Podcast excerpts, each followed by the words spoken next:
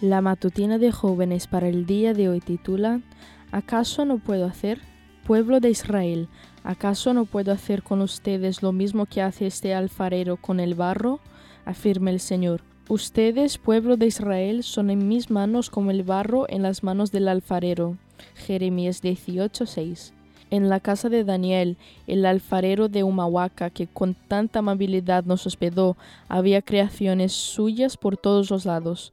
Se dedica a la alfarería y tiene una gran sala que le sirve de taller con obras a medio hacer y porciones de arcilla y cerámica en diferentes procesos. De pequeño no tenía dinero para comprar juguetes, así que vio en su necesidad una oportunidad para darle lugar a la creatividad y formar él mismo aquellas cosas con las que jugaría. Hacía cochecitos de madera o de cerámica.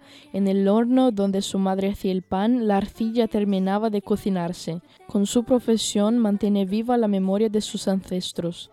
Sale a caminar por los alrededores y en los mismos caminos donde los turistas de todo el mundo pasan para llegar a los diferentes cerros multicolores, él encuentra la materia prima que le dará de comer.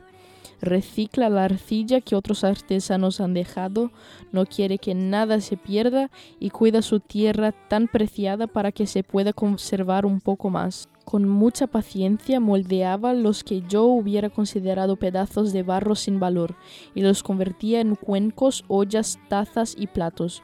Todos los utensilios de la cocina estaban hechos por él y ninguno era igual. Gracias a su trabajo recordé este pasaje de las escrituras con mucha claridad. Cuán a menudo nos dejamos moldear por el alfarero maestro, Cuán a menudo nos podemos en sus manos sin miedo al proceso o al resultado. El alfarero toma arcilla y la modela según su voluntad, la amasa y la trabaja, la despedaza y la vuelve a amasar, la humedece y luego la seca, luego la deja descansar por algún tiempo sin tocarla.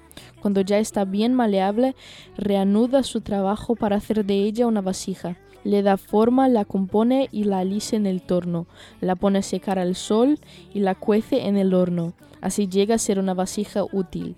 Así también el gran artífice desea amoldarnos y formarnos.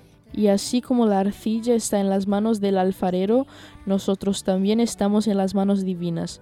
No debemos intentar hacer la obra del alfarero, solo nos corresponde someternos a que el divino artífice nos forme. Esta fue la matutina de jóvenes para el día de hoy desde Bilbao.